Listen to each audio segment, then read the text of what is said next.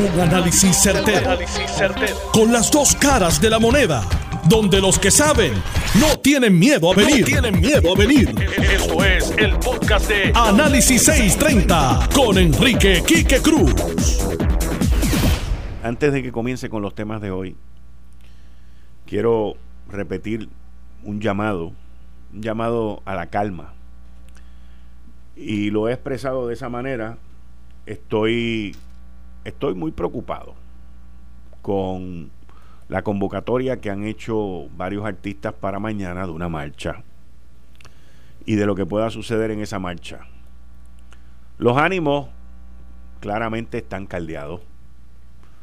La frustración es alta, el coraje más alto todavía, al igual que la indignación. Pero todas esas emociones tienen que encajar en que no hayan víctimas inocentes, en que personas que van a novelerear o que van a protestar no salgan heridos o heridas y peor aún que ocurra una muerte. Este tipo de situación que hemos visto ayer, anoche, principalmente con el fuego ese, pues hay gente que se cree que las casas del viejo San Juan son solamente de, de cemento y de esas paredes voluminosas. Y no es así, esas casas tienen por adentro mucha madera. Y se incendian fácilmente también. Lamentablemente, personas que están promoviendo la violencia y que están promoviendo el fuego y que están promoviendo este tipo de actividad. Por la razón de lo del chat están cayendo en lo mismo que lo del chat porque no están midiendo las consecuencias de lo que están haciendo.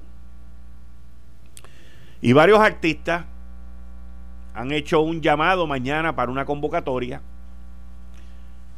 que puede convertirse en la madre de las convocatorias como se puede convertir en la madre del desorden y la madre de las víctimas.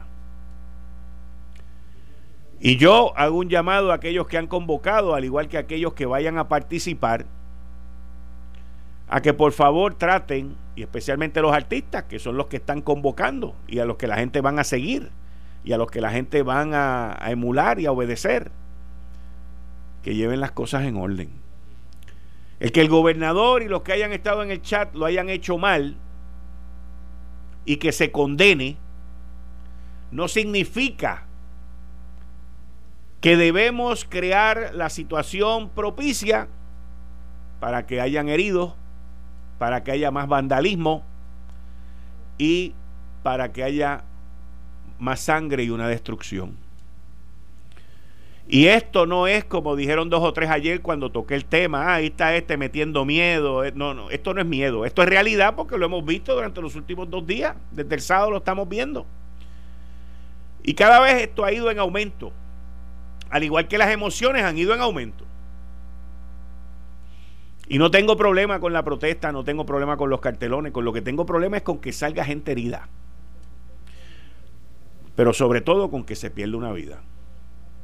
En Vieques, que es lo que se ha estado buscando aquí desde movimientos desde la época de, David Sanes, cuando lamentablemente falleció por, por, la Marina de los Estados Unidos, pues en Vieques, David Sanes murió. Y hay mucha gente que cree que, que no fue en vano. Pero no es que sea en vano o sí o no, es que murió una persona que no debió de haber muerto. Yo recuerdo de niño, de joven, adolescente podríamos decir, tendría como 12 o 13 años, con situaciones similares a las que estoy viendo aquí en la Universidad de Puerto Rico, donde también hubo muerte. Y es muy triste cuando hay una muerte, muy, muy triste, porque entonces nadie fue, nadie tiene la culpa, y a quien primero van a caerle atrás es a la policía de Puerto Rico. Y aquí todos somos responsables. Todos somos responsables. Tanto los que agitan como los que no agitan. Mi responsabilidad en este espacio a las 5 de la tarde en este caso específico y luego de ver la violencia que ha habido aquí durante el fin de semana y anoche, es llamar a la calma y dejarle saber a aquellos padres y madres que permiten que sus hijos estén metidos ahí, que ustedes también son responsables y que después no tengan de qué lamentar. Porque gracias a Dios al día de hoy a mí nunca me ha ocurrido, pero lo más, yo entiendo que lo más devastador para un padre debe ser perder un hijo. Porque la ley de la vida no está hecha para eso. La ley de la vida está hecha para que nuestros hijos nos entierren a nosotros, no nosotros a ellos. Somos muchos los que estamos indignados, los que estamos molestos, los que estamos frustrados. Somos muchos los que hemos sido también abusados. Y somos muchos los que hemos sido carpeteados. Pero esa frustración, esa indignación y ese coraje no nos puede llevar a cometer actos donde podamos afectar a otras personas, a otras vidas inocentes. Porque fíjense, lo interesante de todo esto es que 99.9% de las veces los que convocan, los que forman los líos, los que gritan y los que forman el revolú al principio, a esos nunca les pasa nada. Es prácticamente el 99% de las veces que eso no le pasa nada. Y que viene un inocente por allá que está allí novelereando, que está protestando y se lleva lo que nadie, lo que no le tocaba llevarse. Yo me pregunto y le pregunto a todos los que están convocando esto, a los artistas y a los que están convocando todo este tipo de cosas, ¿vale la pena el riesgo de que alguien se vaya a morir? ¿Vale la pena el riesgo de destrozar la propiedad privada. Ese es el propósito de esto. Yo, yo sé que no. La contestación es yo sé que no. Pero también sé que la contestación es que se tienen que tomar medidas. Y se tienen que hacer las cosas para que ese tipo de situación no ocurra. Y yo espero que en esa marcha mañana los que la convocaron tomen las medidas de seguridad tomen las medidas de calma y se aseguren, porque ellos tienen la voz, ellos son escuchados, ellos son seguidos, de que no ocurra nada de lo cual ellos y nosotros nos tengamos que arrepentir. Hoy con el gabinete de los martes, el licenciado Eduardo Ferrer, el licenciado Francisco González y el licenciado César Vázquez. Viene el secretario de Estado, Mike Pompeo, y hay muy poca información al respecto. El secretario de Estado de los Estados Unidos estuvo a cargo de la CIA y es una de las manos derecha, izquierda, frontales del presidente Donald Trump. Muy poca información la que hay al respecto. Pero es una visita sorprendente en un día sorprendente ante todo esto que está ocurriendo aquí. Sin contar el comunicado de Casablanca, la información que Casablanca sacó hoy, en donde básicamente dice Trump tenía razón. Así que ya mismo sale el Twitter, esperado desde hace más de una semana, porque ya Casablanca oficialmente se expresó y yo creo, en mi opinión, que Donald Trump, para lanzar ese tweet, está esperando un momento muy especial. Donde ya, pues, se lleva a cabo el jaque mate de lo que esté pasando aquí en Puerto Rico. Porque como presidente de los Estados Unidos de América y como persona egocentrista y narcisista, él no solamente Trump no solamente se va a adjudicar que él en octubre del 2017, casi seguro que fue octubre 16 o 19 del 2017, él le dijo al gobernador Ricardo Rosselló, ahí hay un problema de corrupción, resuélvelo. Y luego en varias ocasiones a través de su cuenta de tweet dijo que en Puerto Rico había un problema de corrupción. Y fíjense que Trump se ha mantenido callado. Le han amarrado las manos y le han quitado las teclas de Puerto Rico para que no pueda tirar un tweet sobre Puerto Rico, porque yo entiendo, entiendo, por su personalidad, que él no solamente va a decir en ese tweet que él identificó el problema, pero también va a decir que él resolvió el problema, que él atacó el problema y que él le metió mano al problema.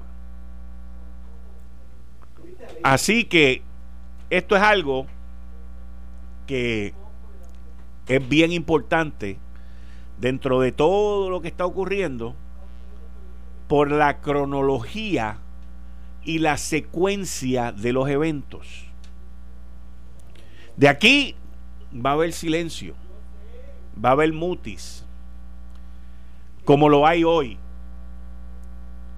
Pero más adelante, nosotros, nosotros vamos a, a poder analizar con ustedes todo lo ocurrido porque en esta isla no hay secretos. Pero tenemos que llevar en cuenta la cronología de los eventos. Y la primera cronología empezó en el 2017, luego la serie de tweets que Trump tiró, luego la serie de investigaciones que los federales han llevado a cabo con ciertas personas y personas de esta administración, una de ellas Julia Keller, que llegó hoy aquí. Luego las declaraciones hoy de Casa Blanca de que Trump tenía razón. Mientras tanto, Trump no ha dicho nada. Porque vuelvo y repito, Trump va a decir, yo lo dije, yo puse las herramientas y la gente para limpiar aquello, y ahí está el trabajo mío. Acuérdense que se los estoy diciendo hoy a las 5 y 19 de la tarde del 2019, 16 de julio. 5 y 19, 5 y 20 ya de la tarde. Él identificó el problema, mandó a investigar el problema, no lo va a decir así, pero lo vamos a entender, y él empezó la limpieza de la colonia. Mañana también, mañana también, baja votación en la Cámara Baja, Comité de Energía y Comercio, los 12 mil millones de dólares de Medicaid, señores.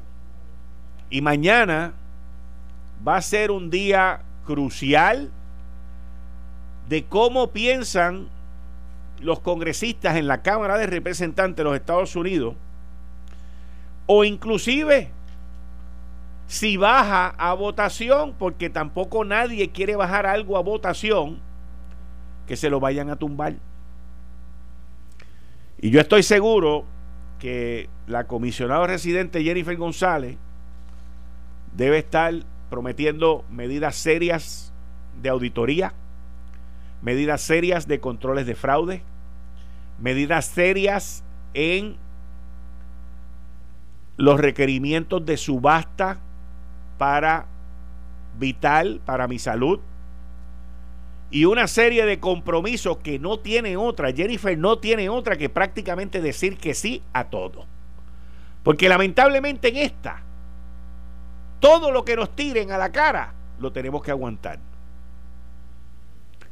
Y esto es algo, mis queridas amigas, amigos, esto es algo que viene desde que el plan de salud del gobierno comenzó.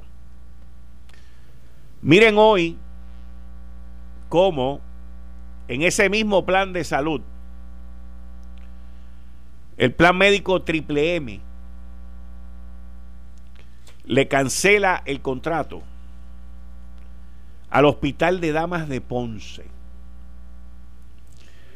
Un contrato de sobre 2 millones de dólares que el director médico del Hospital de Damas de Ponce ha dicho que no le dieron razón para cancelar el contrato, sino que era parte del plan de negocios de Triple M. Y para el Hospital de Damas de Ponce, Esto representa unos ingresos de 2.3 millones al año, lo cual indudablemente, indudablemente, de la única manera que tú puedes agarrar un cantazo como este es cancelando planes de construcción, de mejoras de infraestructura y o despidiendo gente también. Estos son los problemas que Puerto Rico vive hoy. Porque mientras todo el mundo esté entretenido en lo que está pasando en ACS, en Julia Kelleher, en las marchas, en las protestas y todo eso, por debajo de la mesa se están llevando a cabo cosas que son cuestionables se están llevando a cabo cosas que nos tenemos que preguntar si eso es lo mejor para la región de Ponce. Porque ese es el plan de salud del gobierno de Puerto Rico, no es de Triple M, es del gobierno de Puerto Rico. Y yo espero que Triple M pues explique o le haya explicado a la gente de ACES en el bollete que se está viviendo allí con una directora interina en ACES que nos dijo que iba a ser públicas las multas y después de eso se escondió y no ha publicado ninguna multa de las anteriores, no ha dicho nada. Porque en estos momentos es bien fácil que la gente se enfoque en una cosa y se olvide de otra. Yo no me olvido cuando tengo interés en algo. Así que son muchas las interrogantes que hay en ACES, no solamente por lo ocurrió, por lo que ocurrió, pero también por lo que está ocurriendo. Y son muchos los cuestionamientos que no acaban de contestar. Y ACES y su directora interina deberían de contestar qué fue lo que pasó con el Hospital de Dama de Ponce entre Triple M y el Hospital de Dama. ¿Qué fue lo que pasó? ¿Tenemos derecho a saber? Yo entiendo que sí. Y que quede claro, no conozco a nadie, a nadie del Hospital de Damas y mucho menos a gente en Triple M. A nadie.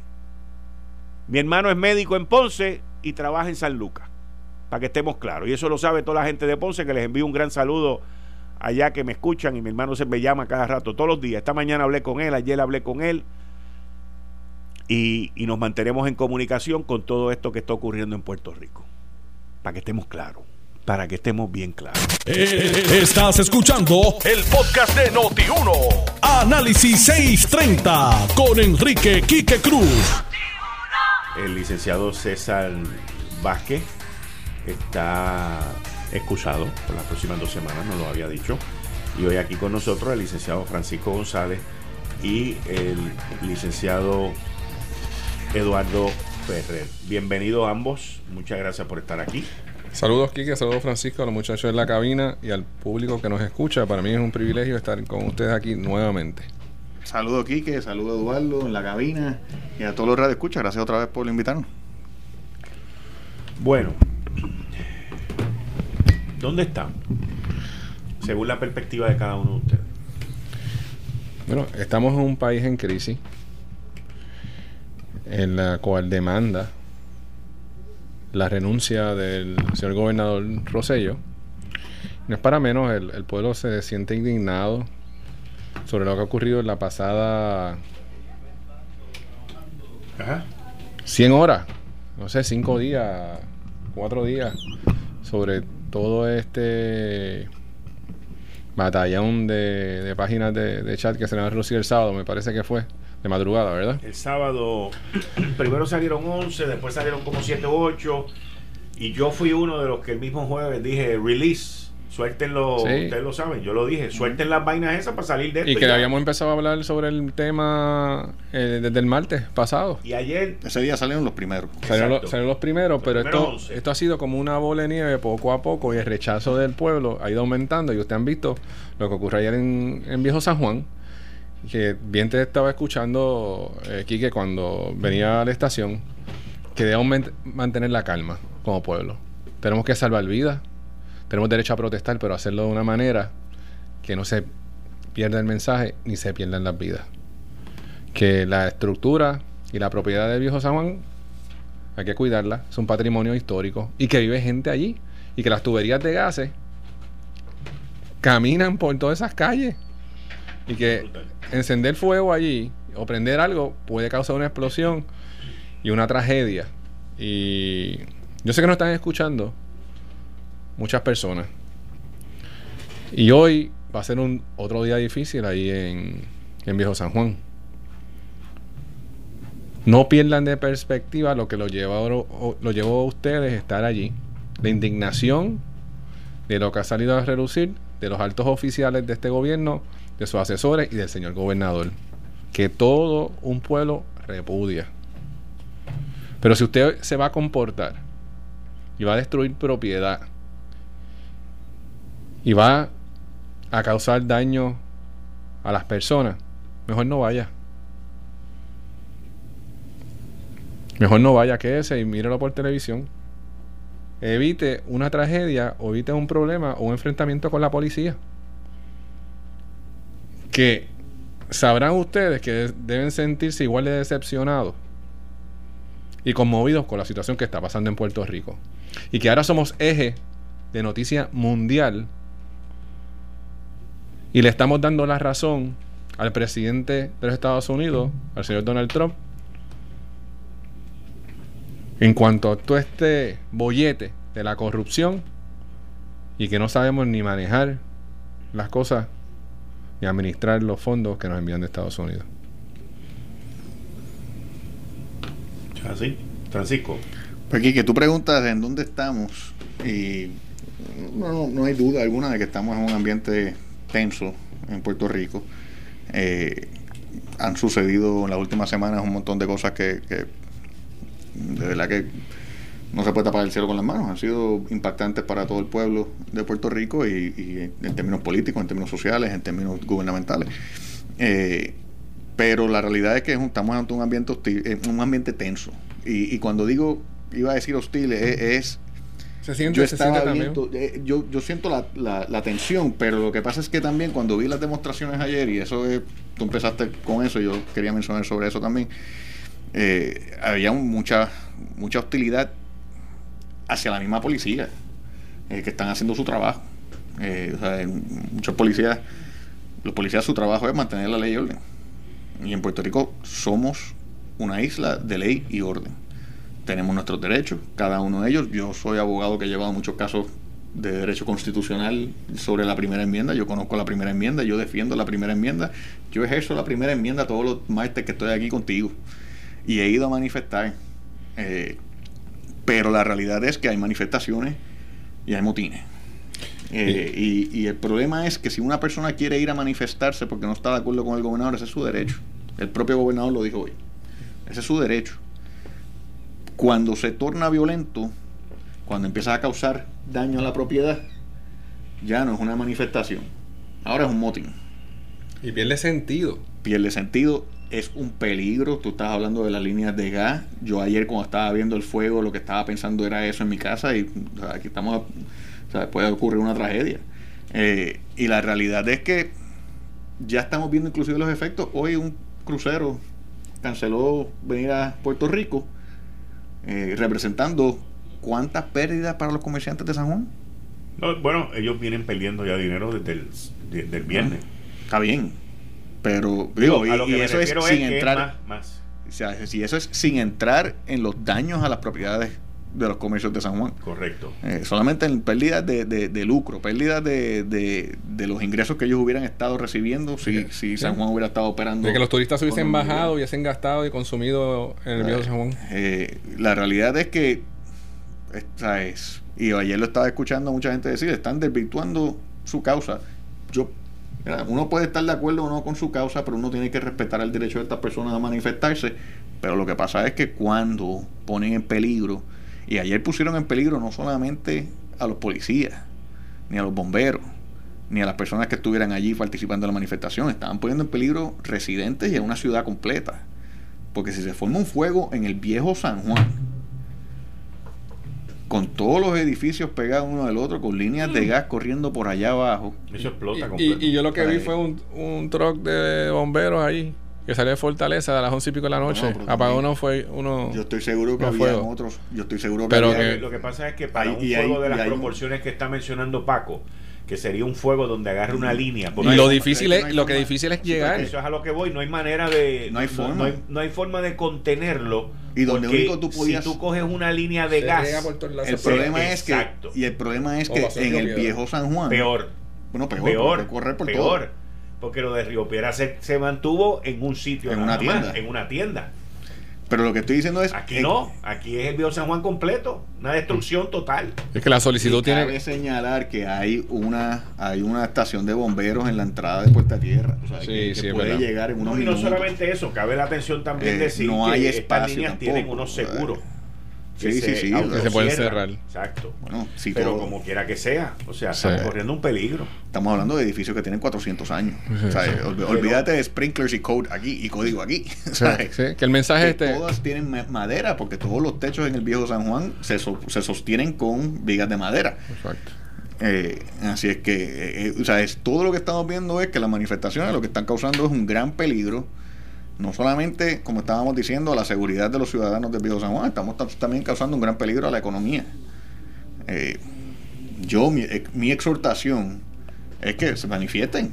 Yo no tengo ningún problema con eso. El gobernador también lo dijo que no tenía ningún problema con eso.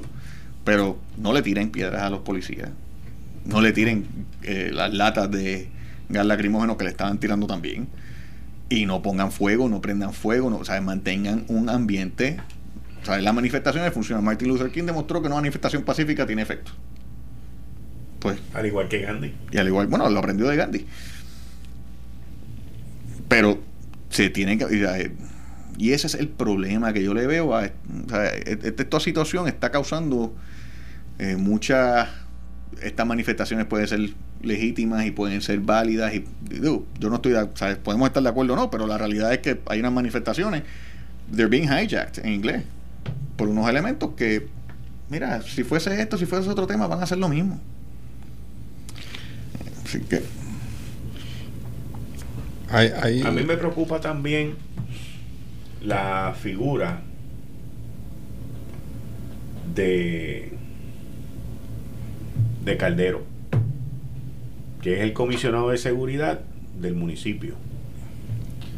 Que aunque la alcaldesa salió y dijo que por cuestiones legales la policía municipal no puede intervenir, como quiera que sea. Él tiene conocimiento. Fueron sus policías los que están allí.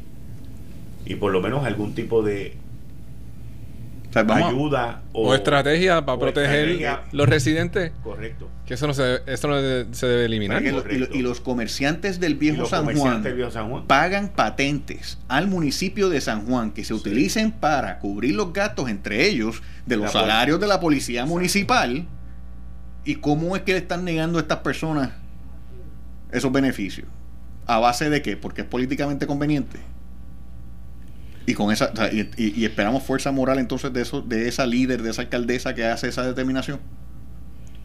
Le atribuimos esa fuerza moral. que, y digo, si Caldero está siguiendo las instrucciones de su jefa, pues la comandante. Pues está bien. Y si él no está de acuerdo con ella, se debería de ir entonces. Porque la dignidad también impera en todo esto.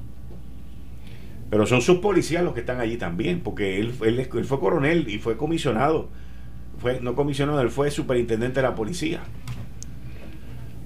Y tú no, tú, digo, yo por ejemplo, yo no me quedaría de espectador. No me quedaría de espectador. Tú puedes utilizar la excusa que te dé la gana. Como alcalde, pero él tiene un deber como comisionado de seguridad del municipio de San Juan. Y aquí, o sea, esto es serio. Aquí ni, ni, ni Carmen Cruz, ni Caldero, ni nadie que se crea que si aquí hay heridos, muertes y desastres, ellos van a estar esculpados porque ellos no estaban en Puerto Rico, o ellos no estaban en la zona, o porque la ley les prohíbe meterse. O sea, aquí es una cuestión de que todos, todos, y por eso yo hago el llamado, todos tenemos que buscar el que esto no se vaya fuera de control y mañana el problema. mañana, mañana, mañana. Mañana es el problema. Porque esto ha ido encreciendo. Sí. Y se espera mucho más gente. Hay convocatoria de los artistas. Y convocatoria de artistas de urbanos, ¿verdad? de los temas urbanos que atraen mucha gente. Y esa es la verdad. Que solamente por verlo y compartir con ellos en una manifestación en la cual el pueblo está indignado, que quieren que el gobernador renuncie, van a participar y deben velar, porque toda esa gente que ellos están reclamando que vayan allí, se comporten.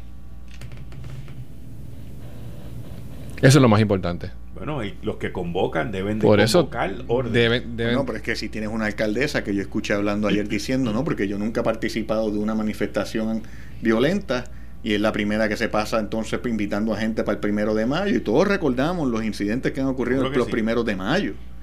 Ella es responsable por esos incidentes. Ella era parte del grupo que estaba convocando esas marchas y entonces pretende lavarse, limpiarse las manos de esas manifestaciones. Y va a ocurrir lo mismo mañana. Porque ese es el problema. ¿Y quizás hoy? Bueno, quizás hoy, pero estamos, digo mañana porque, estamos hablando de mañana. Porque ayer, ayer ocurrió varios eventos. Y, hubo, cuatro arrestados. Porque tú tengas un ayudante al lado que venga y te diga, esto se está empezando a poner un poquito feo, vámonos. Y entonces la alcaldesa se vaya. Y entonces ahí se complican las cosas. Ay, es que yo no estaba. Ay, que cuando yo estuve estuvo, pacífico, todo estuvo bien. Mire, no, usted es responsable, usted está convocando eso ahí. Usted es la alcaldesa de San Juan, ahí es donde está ocurriendo la, la manifestación. Usted es comandante en jefe y todos eh, sabemos que le gusta que le llamen la comandante jefe. Usted es la comandante jefe de la policía municipal. Usted es responsable por la seguridad de eso. Esos comerciantes le pagan el salario suyo. Le pagan el salario a los policías municipales. Usted tiene que también tener responsabilidad por los, incidentes que ocurran en estas manifestaciones. No se. No, Y, ¿Y con qué cara entonces empieza a hablar de liderato? ¿Con qué cara entonces empieza a hablar ella? O atacar al gobernador de Puerto Rico cuando ella tiene tan poca fuerza moral. Y es, es lamentable. El tú estar ausente o de espectador no te exonera de tu responsabilidad. Yo traté, yo, yo, traté eso con una maestra de séptimo grado porque falté y había un examen y no tuve, no tuve suerte. Faltar no te, no te excusa. Bueno, continuando con el próximo tema. Y Eduardo, tú que fuiste legislador y tú eres abogado también, dos. Mis fuentes me indican que el Senado de Puerto Rico ha contratado un bufete de abogados, una opinión legal externa, para que examinen si hubo o no hubo delito cometido en el chat.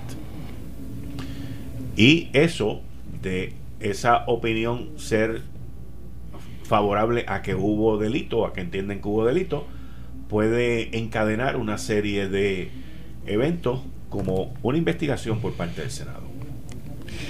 Sí, lo escuché y a la misma vez si tú analizas y tú me corriges, eh, Francisco, honestamente... No estoy hablando de residenciamiento, estoy hablando de investigación. Pues, y ahí voy a ir a eso. Que son, el Senado es el cuerpo que ve el juicio político. Y entonces van a estar contaminados ya de una opinión legal. Que va a decir que si se cometió delito no se cometió delito. Bueno, pero aquí, aquí tú, entonces lo que estás lo que estás diciendo es que no deberían de investigar por si acaso hay un residenciamiento, ellos ya no estén contaminados con una, opinión legal. Es correcto. Por verlo así de, de, repente, ¿verdad? Yo no tengo todos los elementos de juicio. Voy a ser sincero con el público y con ustedes. Tengo que volver a leer la constitución si quieres, yo te la presto, yo la tengo aquí. No, yo la tengo en mi oficina también. No, pero yo tengo una aquí. A ver, tráela para acá. la, realidad es, la, realidad, la realidad es que nunca nos hemos enfrentado como un pueblo, como pueblo, a un evento así. Yo creo que sí se hizo con Noriega, pero eso no, era residenciamiento. Pero no era residenciamiento. No era, lo mismo, ¿verdad? Era un asunto de, del principio de que las, las cámaras legislativas rigen su propio cuerpo y imponen su propia disciplina y, se llevaba adentro, por virtud creo que del reglamento interno. Del reglamento interno. O sea que es la primera vez que nos vamos a enfrentar a un proceso como este, si es que se da. Bueno, lo, yo, no, yo no sé si se va a dar o no. Lo que te puedo decir es que no que yo sepa, residenciamiento no se ha dado en Puerto Rico. No. No, no, no ha ocurrido. Lo que se ha dado han sido expulsiones de legisladores. Y a nivel de los Estados Unidos. Y se da del cuerpo que pertenece, perdón. Y es el cuerpo, quien, quien lo hace es el cuerpo a quien pertenece. Bueno, y se, hizo aquí en este cuatrenio con Ramón Rodríguez, que se llamaba. Ramón Rodríguez, el anterior fue con Rodríguez Traverso. Y, Rodríguez Traverso. Y con, Nicolás, se hizo con Rolando Crespo, ¿verdad? ¿O Rolando Crespo llegó a renunciarlo? A nivel nacional de los Estados Unidos se ha hecho tres, se han, bueno, dos veces. No, a nivel de Estados Unidos. Dos veces proceso el gobernador de, Nueva York. No, bueno, a nivel federal. No, A nivel federal de presidente. A nivel estatal se ha hecho ocho veces. A nivel estatal. Oklahoma siendo el estado que más este individuos ha residenciado.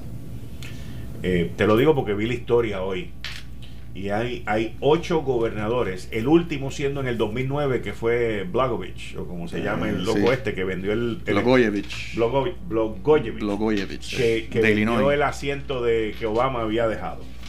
Quique, te paso una pregunta. ¿Tú, tienes, ¿Tú tienes información de que este proceso va a comenzar de repente?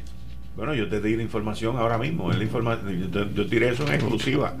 Ok, no, pero es que no, no, no lo había escuchado. No, por eso, Con lo del bufete. Lo del bufete, sí. de que el Senado, el Senado, tengo información. Ok. De que el Senado contrató asesoría legal externa para que examine el chat, las 889 páginas que han salido ahora, que by the way, les doy en primicia también. Mañana se supone que salgan más. Entre el miércoles y el jueves se supone que salgan más páginas. Yo, creo que ya ayer Rowley envió un mensaje y dejó saber que quién era el que había dicho que eran 889. Sí, sí, que... Y mañana, mañana o el jueves, no me aseguraron fecha, pero me dijeron entre miércoles y jueves va a salir más información del chat. Y me dice que va a ser información contundente. contundente. Ayer en el programa yo dije aquí que hoy iba a pasar algo contundente en contra del gobernador, pero no porque tuviera la información, sino porque estoy viendo un patrón de comportamiento. ¿Ok? Y la primera plana del periódico El Vocero hoy pues fue contundente. Y hoy el gobernador dio una conferencia de prensa extremadamente extensa y una de mis fuentes me llamó y me dijo que iban a ver, que iban a soltar más información del chat miércoles o jueves. En adición a toda la gama de especulación que hay en la calle sobre que se arrestaron a Perencito y a Lotrito y a Butrito. Si es así, si es así, yo me parece que el Senado se ahorrar el dinero del bufete porque se van a encargar las autoridades en hacer ese eslabón y esa cadena llegar hasta donde hay que llegar y acusar a quien tengan que acusar. Repíteme, por favor.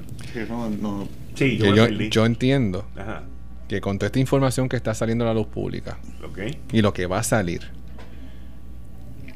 si los federales o los estatales entienden que se ha cometido algún delito, van a comenzar los arrestos. Y entonces, en definitiva, en definitiva, la opinión legal que se está solicitando por el Senado es académica. Se torna académica porque la misma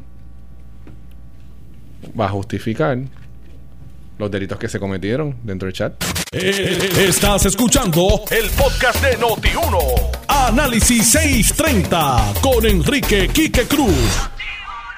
Eduardo y el licenciado Francisco González.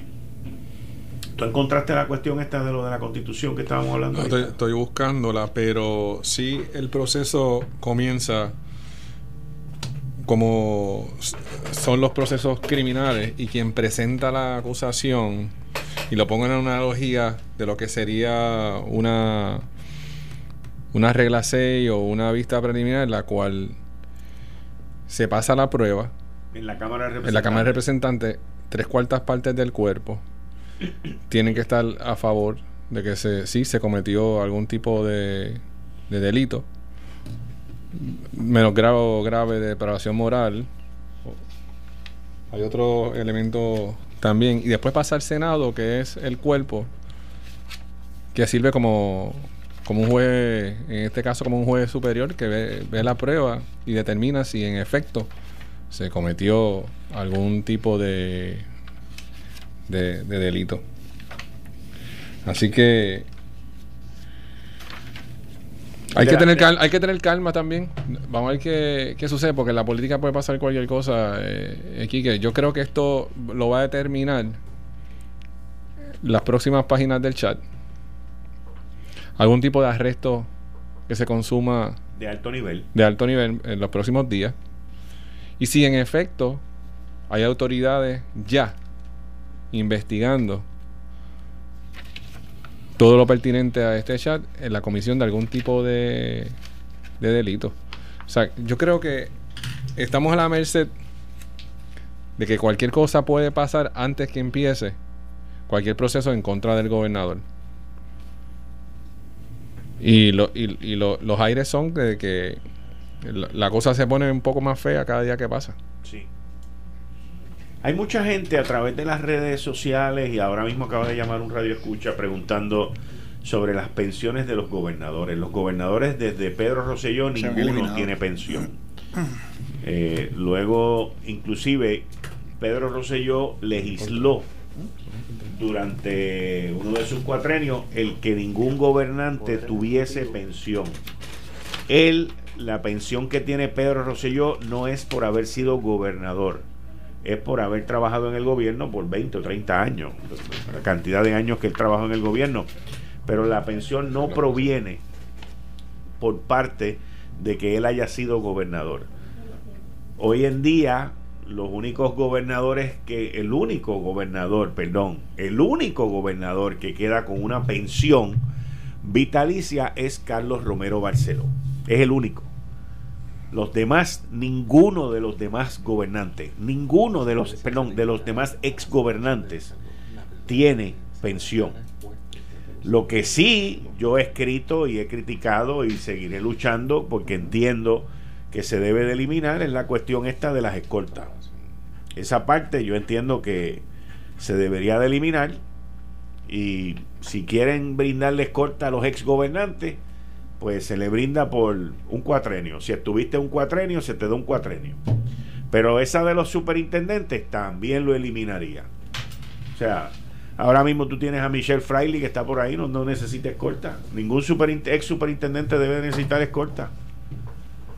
Pero aquí no hay no hay ese ese sentido de responsabilidad de hacer lo correcto versus hacer lo que a mí me conviene. Las decisiones se toman a base de lo que a mí me conviene, no a base de lo correcto. Y eso ocurre con las escoltas a los gobernantes, eso ocurre con las escoltas a los que fueron superintendentes de la policía, y eso ocurre con el resto de los líos estos que hay en nuestra isla.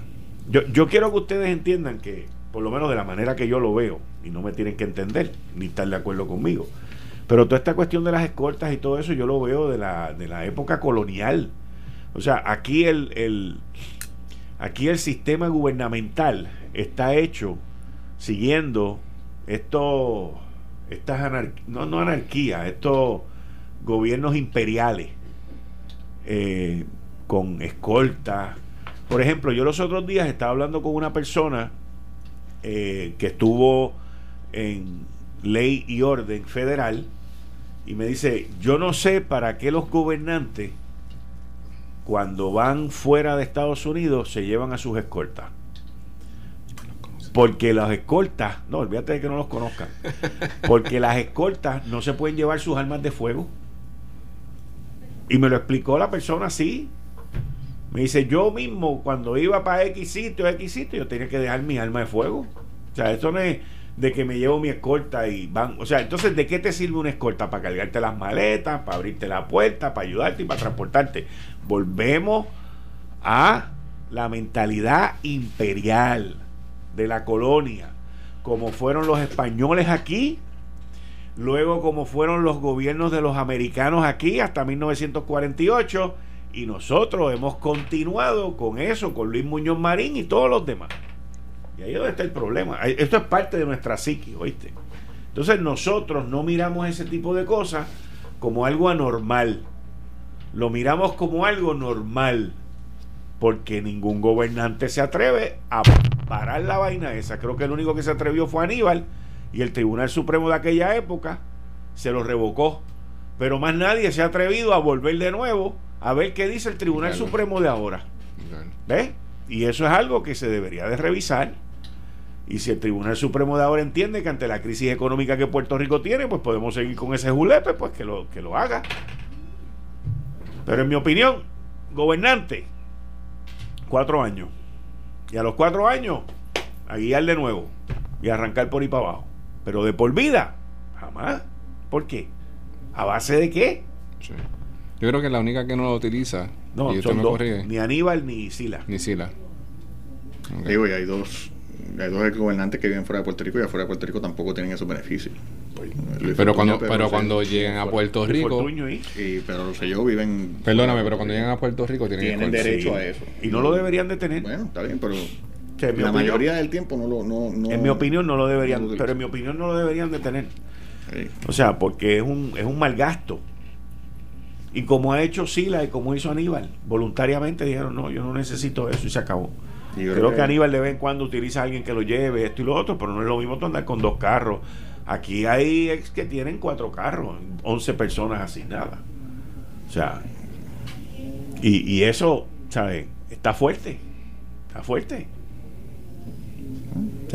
La gente se indigna por un chat y no se indignan por lo otro. O sea, son cosas que hasta cierto punto, bueno, vamos a, vamos a dejarlo ahí. Ok. Eh, dentro de los titulares que, que yo traje hoy, yo entiendo que dentro de la emoción, la frustración y todo lo que está ocurriendo en la policía de Puerto Rico con estas manifestaciones, al comisionado de la policía, Henry Escalera, se le fue la mano. Con las expresiones que dijo que esto lo vamos que por la democracia vamos a luchar hasta la última sangre. Gota de sangre. Pudo haber dicho gota de sudor. Y empieza con ese también. Ni mencionarlo. Vamos a proteger las vidas y la propiedad. También lo dijo. lo, dijo, pero pero se hubiese quedado ahí. lo que queremos decir, lo que quiero decir, ahí no tenía que decir ni incitar a eso, porque utilizar la palabra sangre. y tengo que decir, yo y el secretario y el secretario del Departamento de Seguridad Pública, Elmer Román, lo desautorizó en cuanto a eso, que había utilizado las palabras la, la frase incorrecta. Pero también en el momento en que lo dijo, recuérdame, pero yo entiendo que el momento en que lo dijo estaba en pleno manifestación. Fantástico. la adrenalina corre y los nervios corren. Eh, para él no. O sea, para él no hay ese espacio. Para, para todos, Quique. La realidad es que para todos. Y él no estaba pensando en las mejores palabras que utilizan en ese momento, le estaba pensando en yo soy responsable por todas estas personas. Máxime cuando la policía municipal y la alcaldesa dijeron que ellos no, iban a hacer nada. Así que le tocaba todo a él. Lo que pasa es que, el, liderazgo es ecuánime. Está bien, pero yo lo que te digo es que líderes siguen siendo seres humanos y yo no voy a criticar a una persona que cuando yo lo vi ayer dar una conferencia de prensa me impresionó. Eh, porque entiendo que en la conferencia de prensa dio una buena conferencia de prensa, le estoy hablando de la que dieron como a las 11 de la noche ayer. Eh, y a mí me impresionó el, comisionado de la policía eh, en esa conferencia de prensa. Y yo no lo voy a criticar por una frase que dijo, off the cuff, como dicen en inglés, en un momento en que estaba tensa la cosa, en que los manifestantes estaban quemando zafacones y un montón de cosas afuera, que había una real con situación de peligro en el viejo San Juan. Y pues que no escogió, que no dijo sudor en vez de sangre, pues después, qué, qué pena, pero la realidad es que no lo voy a criticar, porque en ese momento yo estoy seguro que esa no era ni las 15 cosas más importantes en su mente. Así es que Quizás no criticarlo, Francisco, pero hay que resaltar que ese tipo de palabras, y todos somos humanos y nos equivocamos. yo le, yo estamos puedo dar una sugerencia estamos ahí, de que la próxima vez que esté en esa posición, pues, pues utilice sudor en vez de sangre. Yo le puedo dar esa sugerencia. Perfecto, pero, la realidad es que no, bajo el ambiente que está el pueblo, tú utilizas esa palabra, pues no, no, se, no se escuchan bien. Y yo entiendo el punto tuyo que que quizás ¿verdad? No, no, se, no, podemos atacar por eso porque fue un momento de tensión, estuvo trabajando, se vio en la, en la pantalla de que estaba afectado del gas y que estuvo, estuvo trabajando. corriendo de un lado Perfecto, a otro, pero manteniendo comunicaciones. La, la, la, propuesta nuestra es que la persona no utilice. Exacto. Bueno, Además, su propio jefe lo dijo. Una sugerencia. Que una sugerencia. pero Todos nos equivocamos. que Aquí, mira, la realidad de todo esto es que aquí hay un problema. Aquí hay un problema de perímetro. Aquí hay un, un problema serio de perímetro. Y lo vi ayer. Lo están moviendo para todos lados. Aquí hay un problema. Creo que son dos portones, son tres portones que tienes que cubrir. No solamente que son tres portones, pero es que tú tienes que comenzar a cubrir el casco de San Juan desde afuera. O sea, y yo no soy policía, ¿ok? Yo no soy policía, pero la realidad de todo esto es que tú tienes que establecer un perímetro. ¿Dónde tú estableces ese perímetro? ¿Cómo lo estableces? Pues para esas cosas uno se tiene que preparar. Y, y yo entiendo. Y perdóname, aquí que te interrumpa. Eh, es establecer un perímetro mientras a la misma vez permitiendo que se que se haga una manifestación porque tienen hay un el gobernador mismo lo dijo tengo que respetar el derecho a la libertad de expresión estamos claros porque sería bien fácil crear un perímetro y decir el perímetro es toda la isleta San Juan nadie entra. No no pero pero, pero, a la misma vez o sea tú, tú, el protestante el que protesta tiene que ir a un lugar para protestar. Aquí, aquí tampoco el derecho. Que tú lo puedes definir. El de, exacto, que tú lo puedes. O sea, aquí el derecho a protestar no es al wipipío. Y no, tiene que ser frente a la fortaleza. Exacto. está bien, pero yo puedo. O sea, lo que te digo es que esta administración, y el gobernador lo dijo hoy, y yo creo que eso es un punto que se tiene que hacer. Eh, esta administración, como tú dices, se puede, o sea, se puede definir un lugar para la manifestación. Ellos podrían definir el Parque Central. O sea, en teoría.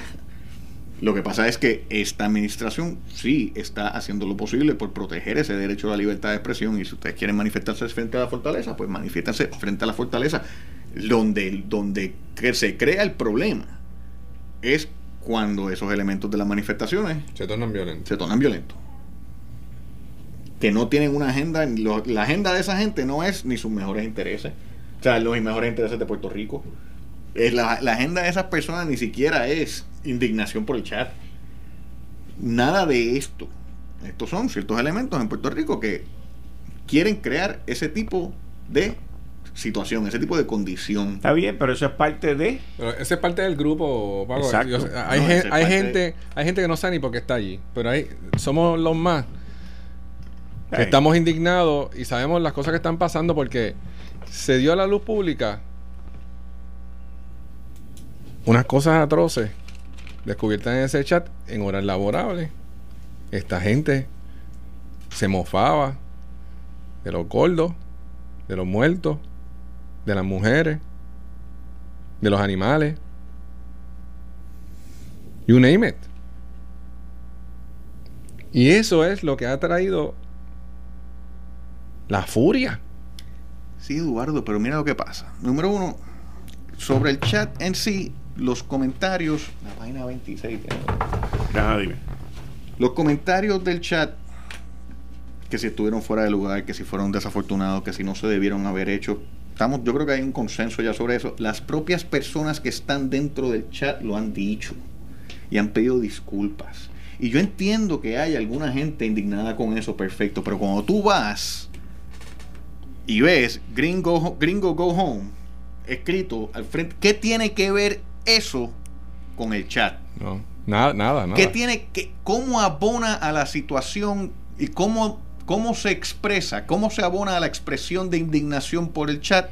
Quemar un zafacón grande, de los grandes, y crear un fuego que estaba llegando a, por lo menos 8 o 10 pies para arriba, porque hasta líneas de, de, luz eléctrica tumbó. Sí.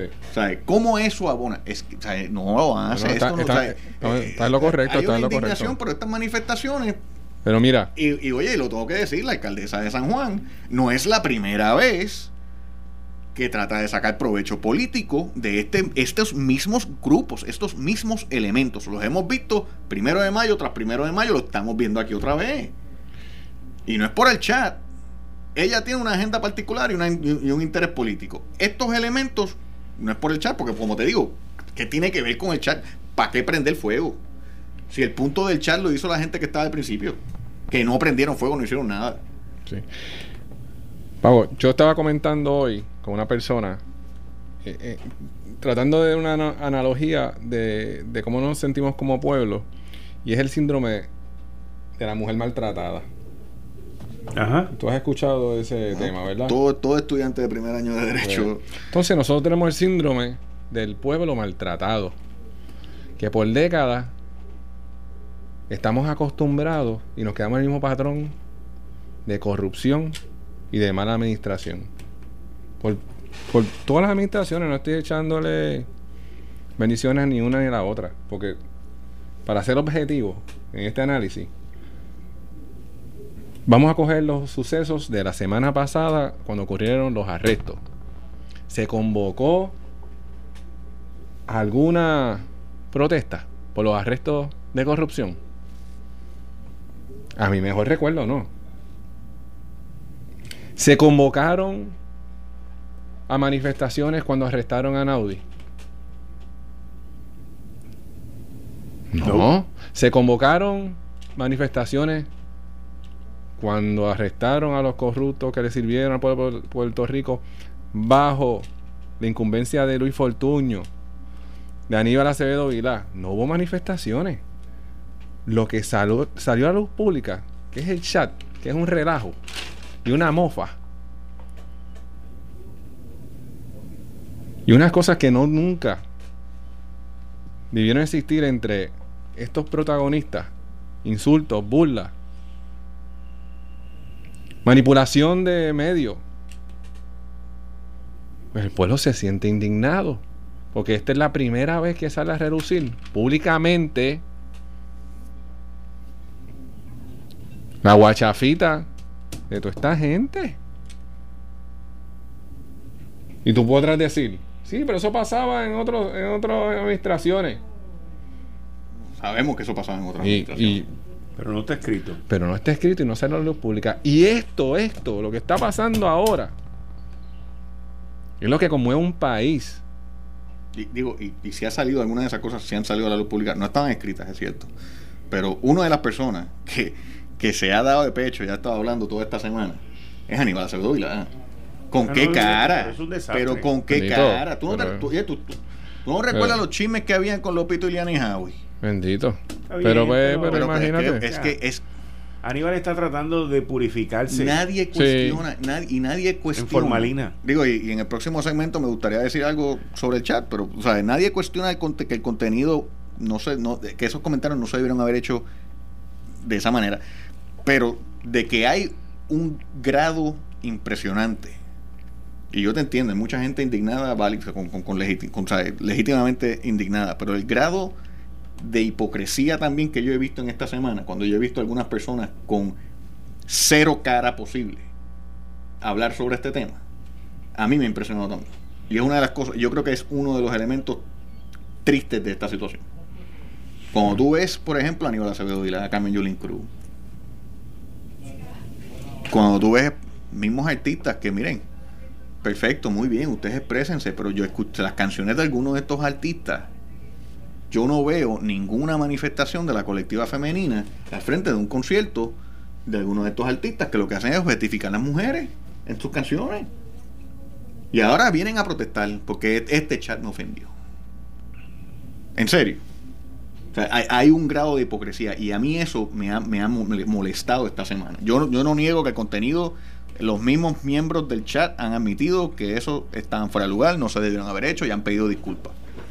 Pero el grado de hipocresía que se ha colado en esta discusión, a mí me ha impresionado y a mí me ha molestado. Vamos a hablar de eso cuando regresemos. Tengo a Javier desde el Tribunal Federal. Adelante, Javier. Gracias.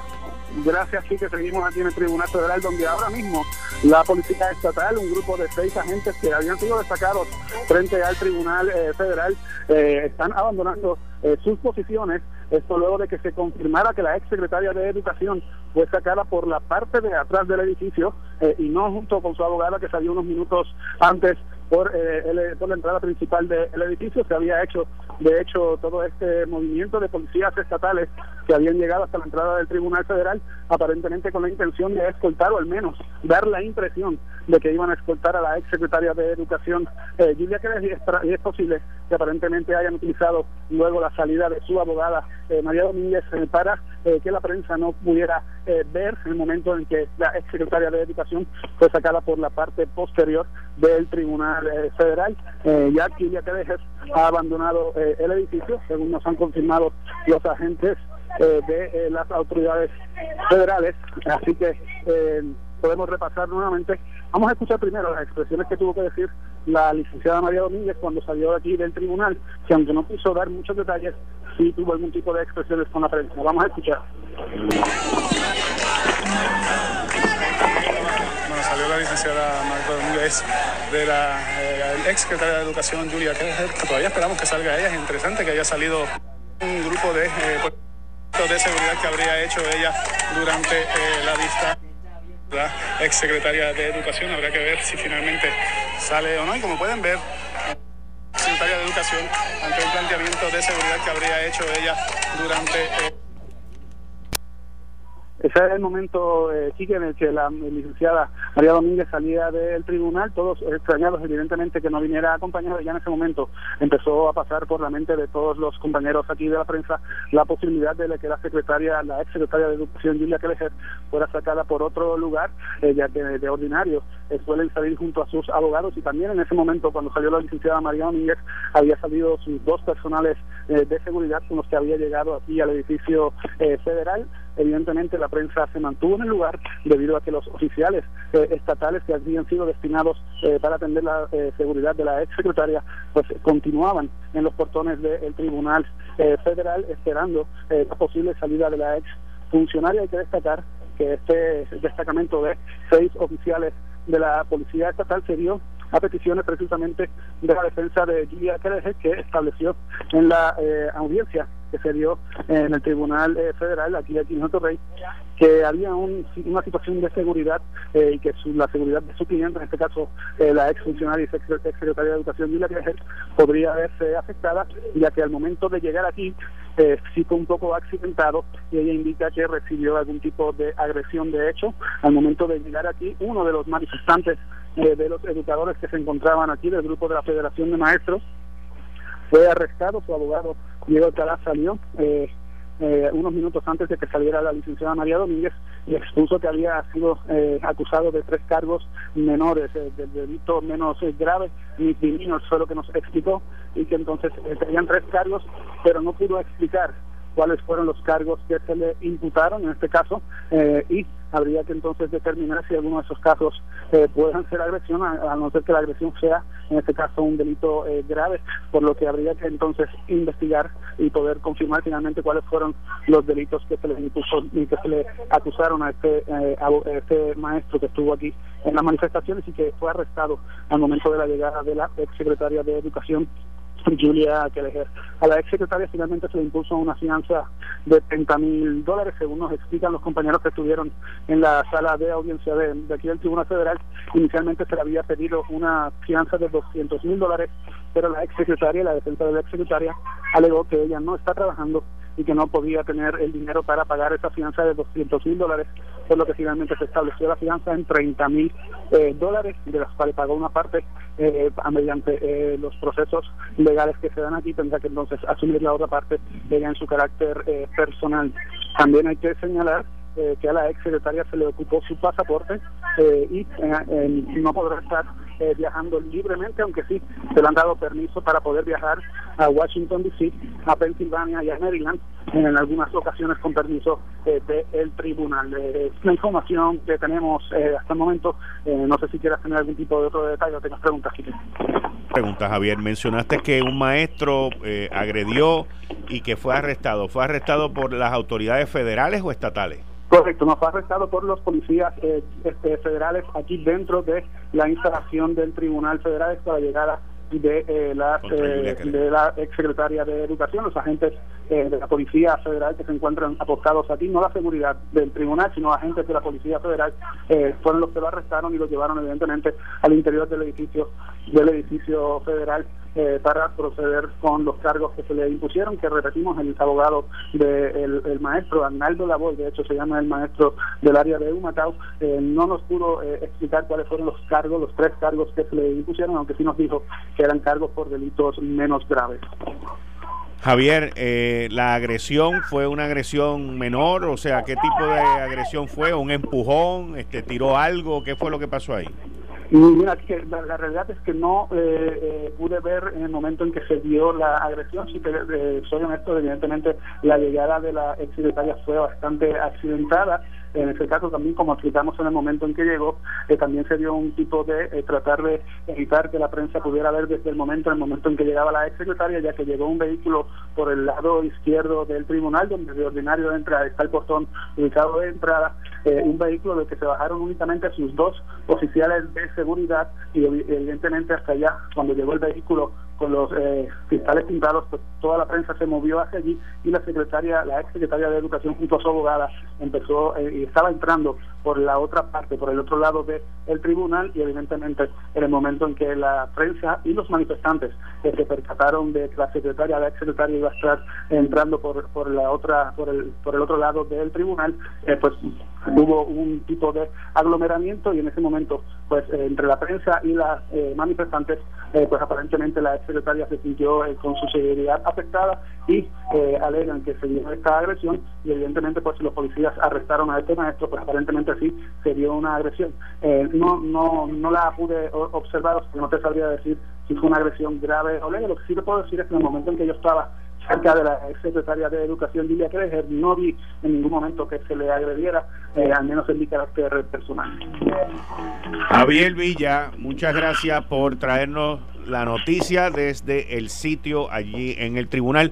Yo tuve la oportunidad, Javier, de esta tarde ver videos de lo atropellada, de lo empujada y de lo dificultuosa que fue su entrada al Tribunal Federal y entiendo que aunque va a haber gente que va a decir que eso fue privilegio, protección o lo que sea, la realidad es que luego de la entrada que ella tuvo allí había que sacarla por otra área por la seguridad de ella.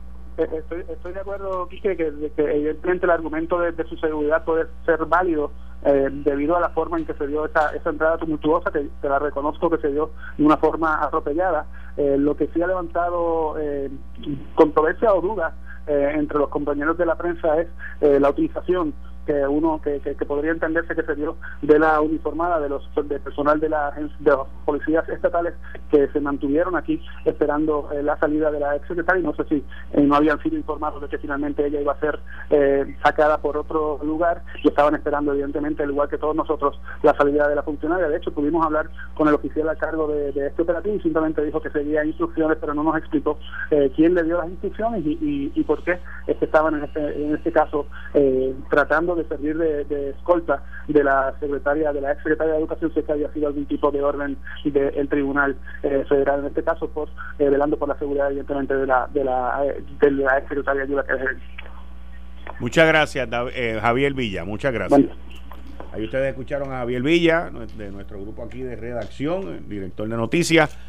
Yo voy a una pausa, continuamos aquí con el gabinete de los martes el licenciado Francisco González. Vamos a hablar de esto, que yo vi la entrada y la salida.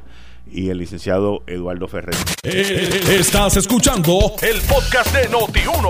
Análisis 630 con Enrique Quique Cruz. Alguien, uno de ustedes dos dijo que eh, no, íbamos a ir con lo de Julia Keller. Con lo de Julia Keller. Y la seguridad en el tribunal. Y el evento que sucedió. Yo vi hoy eh, video de cuando Julia Keller llegó y llegó al aeropuerto y la sacaron a ella por la pista. ¿Ok? Eso es un privilegio que quien único lo tiene es el gobernador de Puerto Rico. ¿Ok? Si el Departamento de Estado o alguna dependencia gubernamental llama a pedir ese privilegio para alguien, pero tiene que ser el Departamento de Estado, pues se toma la consideración para dar ese tipo de eh, privilegio, porque es un privilegio. En el caso de hoy, a Julia Keller cuando llegó eh, en la línea aérea que haya llegado, pues se le permitió salir por abajo. Tenemos que tener en cuenta, para ser justos en cuanto a esto, de que hay un issue de seguridad que fue demostrado hoy en el Tribunal Federal. Y el que ella haya alegadamente hecho lo que hizo, eso se va a demostrar en el Tribunal Federal. Pero nosotros no vivimos en una sociedad donde ahorcamos a la gente tan pronto los agarramos. Y yo entiendo que el gobierno y las autoridades del aeropuerto también. A menos que seas político. No, fíjate, pero lo que pasa es que lo que pasa es que ella no es política. Por eso. Y, y, entonces se puede decir que, que, estuvo mal, que es injusto, que lo que sea, que no se debe haber hecho, pero lo que ocurrió en la entrada del Tribunal Federal te da pie para decir que lo que se hizo en el, en el aeropuerto fue lo correcto, número uno y número dos, que lo que se hizo para su salida del Tribunal Federal también fue lo correcto, porque yo tuve la oportunidad de examinar ambos videos. Y, los videos de la entrada de ella al Tribunal Federal fueron, o sea, agresivos.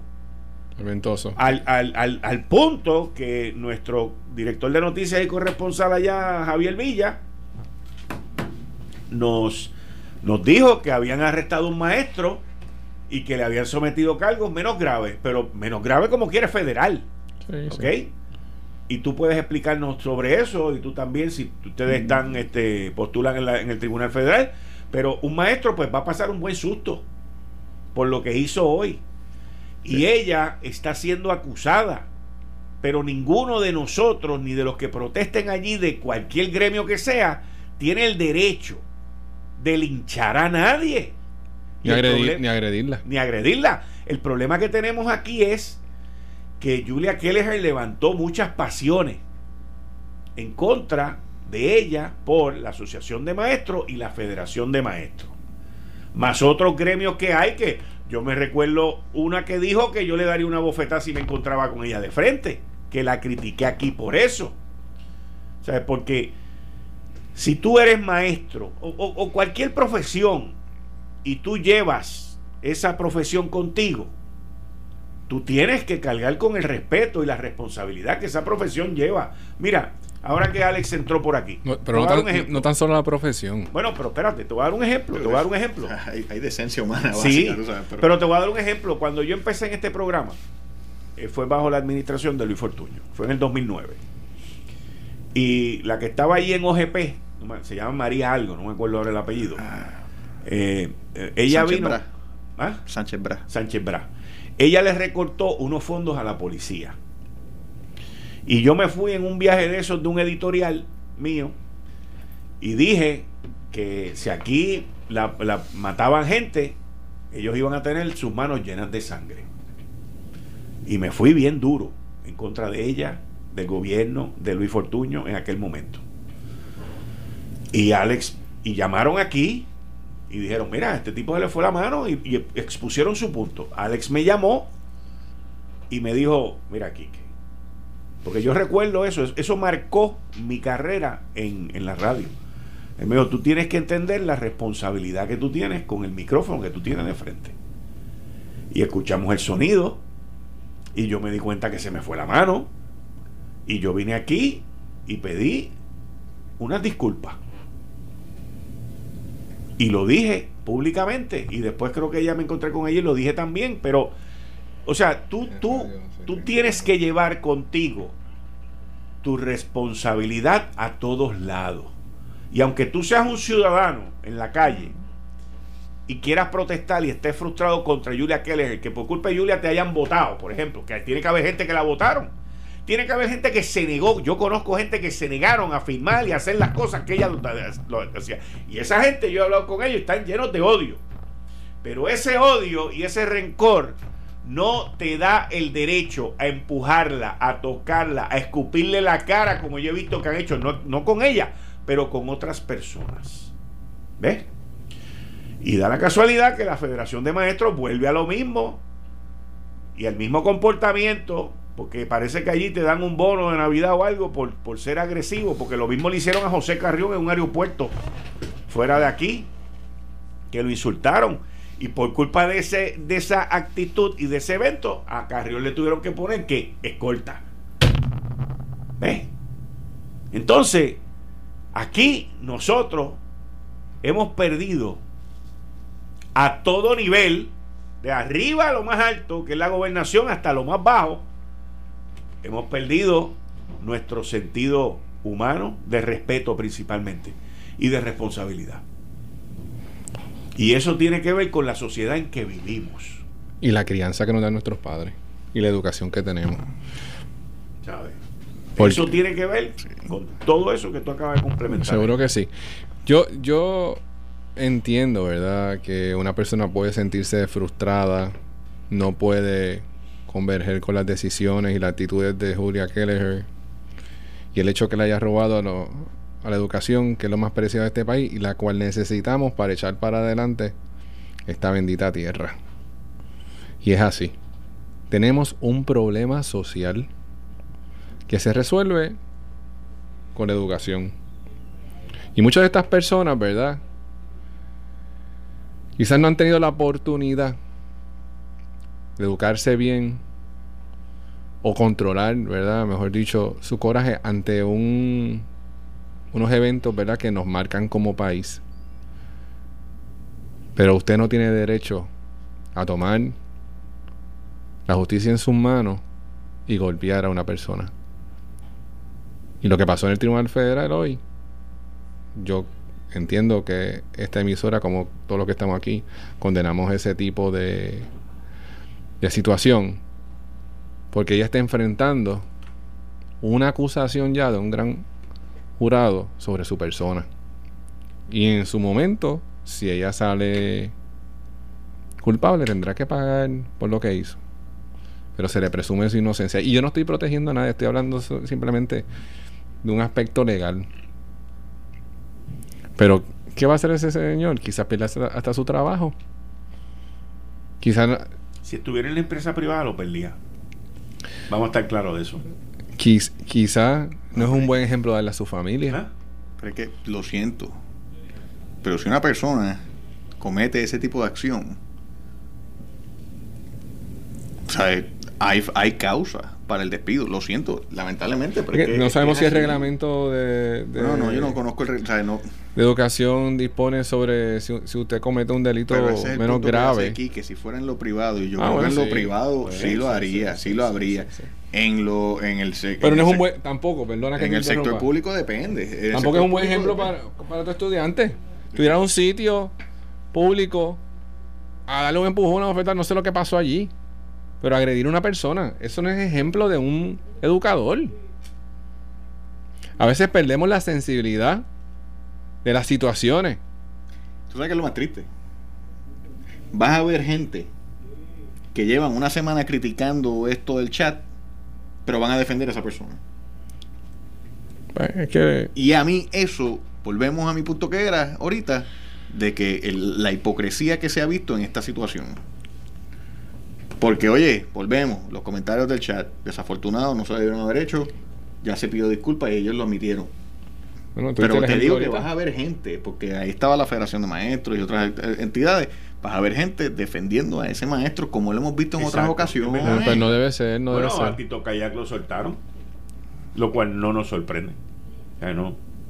Tipo inmune al sistema jurídico aquí. Aquí vimos una vez, creo que una persona, creo que fue hace poco, relativamente poco, mandó una comunicación, un email o algo así, amenazando de muerte a alguien. Se tomó acción sobre eso, estaban defendiendo a esa persona. No, estamos perdiendo. Estamos perdiendo terreno en lo que debe ser el civilismo y el comportamiento de nosotros ante la sociedad. Y tenemos, tenemos que darle duro a eso eh, y, Francisco, porque la realidad es, la base de cualquier país, organización, empresa, lo que tú quieras llamar, si no hay una educación adecuada. Ahí donde está, mira, yo veía, yo veía creo que fue el, el domingo por la noche, los eventos que ocurrieron allí en Fortaleza. Y yo veía unos muchachos allí que son, uno de ellos decía que él era maestro, lo cual no tengo por qué dudarlo. Y tú ves, y tú escuchabas las expresiones, y tú ves el rencor. O sea, aquí hay mucha gente en esta isla que tienen rencor. Aquí hay mucha gente en esta isla que tienen odio. Por las razones que sean. Por las razones que sean. Y, y yo miraba aquello y al principio yo decía, pero ¿cómo es posible que esto esté ocurriendo? ¿Cómo es posible que eso se permita? ¿Cómo es posible que esto y que lo otro? Y veía a los policías callados mirando, sin hacer nada. Que tengo que decir, la policía de Puerto Rico, digan lo que digan, pero, o sea, la policía de Puerto Rico que nosotros tenemos hoy es una policía completamente distinta a la que había cinco o seis años atrás. Y es verdad que aguantan más que antes, pero están haciendo en términos de derechos civiles lo correcto. Ahora, yo veía esos muchachos y he visto varios también frente a Fortaleza y, y los veo con mucho odio, los veo con mucho rencor. Algo ha pasado que el sistema también ha fallado con esa gente. Algo, algo. Porque tú no naces así. ¿Ok? Tú no naces así. Y es algo que yo, yo, yo siempre desde hace más de 20 años he dicho Número uno, que el problema en Puerto Rico no es la falta de dinero, como estamos ahora en quiebra. Es la mala utilización del dinero. Y la administración. Y la administración, como lo hemos visto claramente. Número dos, que aquí hay dinero para pagar la deuda y para pagar las pensiones. Lo que pasa es que las prioridades están en, en Júpiter versus en la Tierra. Y número tres, ¿cómo es posible que un sistema de educación en Puerto Rico que recibe cerca de 1.200 o 1.300 millones de dólares de fondos federales y el gobierno le mete 1.200 o 1.300 millones de dólares federales, pueda ser tan inepto, ineficiente y poco y de poco resultado. Nosotros en Puerto Rico tenemos un problema serio con el sindicalismo en ciertas áreas, en ciertos sectores. Y yo entiendo que uno de esos sectores es en el magisterio público. Y digo que tenemos problemas con el sindicalismo porque yo bregué con uniones, yo he bregado con uniones, y yo entiendo que si tú tienes una unión es porque tú te la ganaste. ¿Ok? Porque no hiciste lo que tenías que hacer y esos empleados tuvieron que buscar una representación. Pero ya que tú tienes esa representación, entre ellos y yo hay un convenio colectivo. Donde ese convenio colectivo lo tiene que, lo tiene que respetar el maestro como lo tiene que respetar la gerencia en igual, de igual parte. Aquí ninguno de los dos tiene más ventaja de nada. Y yo veo en el gobierno de Puerto Rico que hay un miedo y una falta a hacer lo que dice el convenio como gerente. Y veo el otro lado aprovechándose de ese miedo, de esa ineptitud que no se conoce en el convenio, que no se conocen las reglas de juego y se dejan pasar por la piedra. Y, eso tú lo ves día a día. Mi mamá fue maestra de escuela pública. ¿Ok?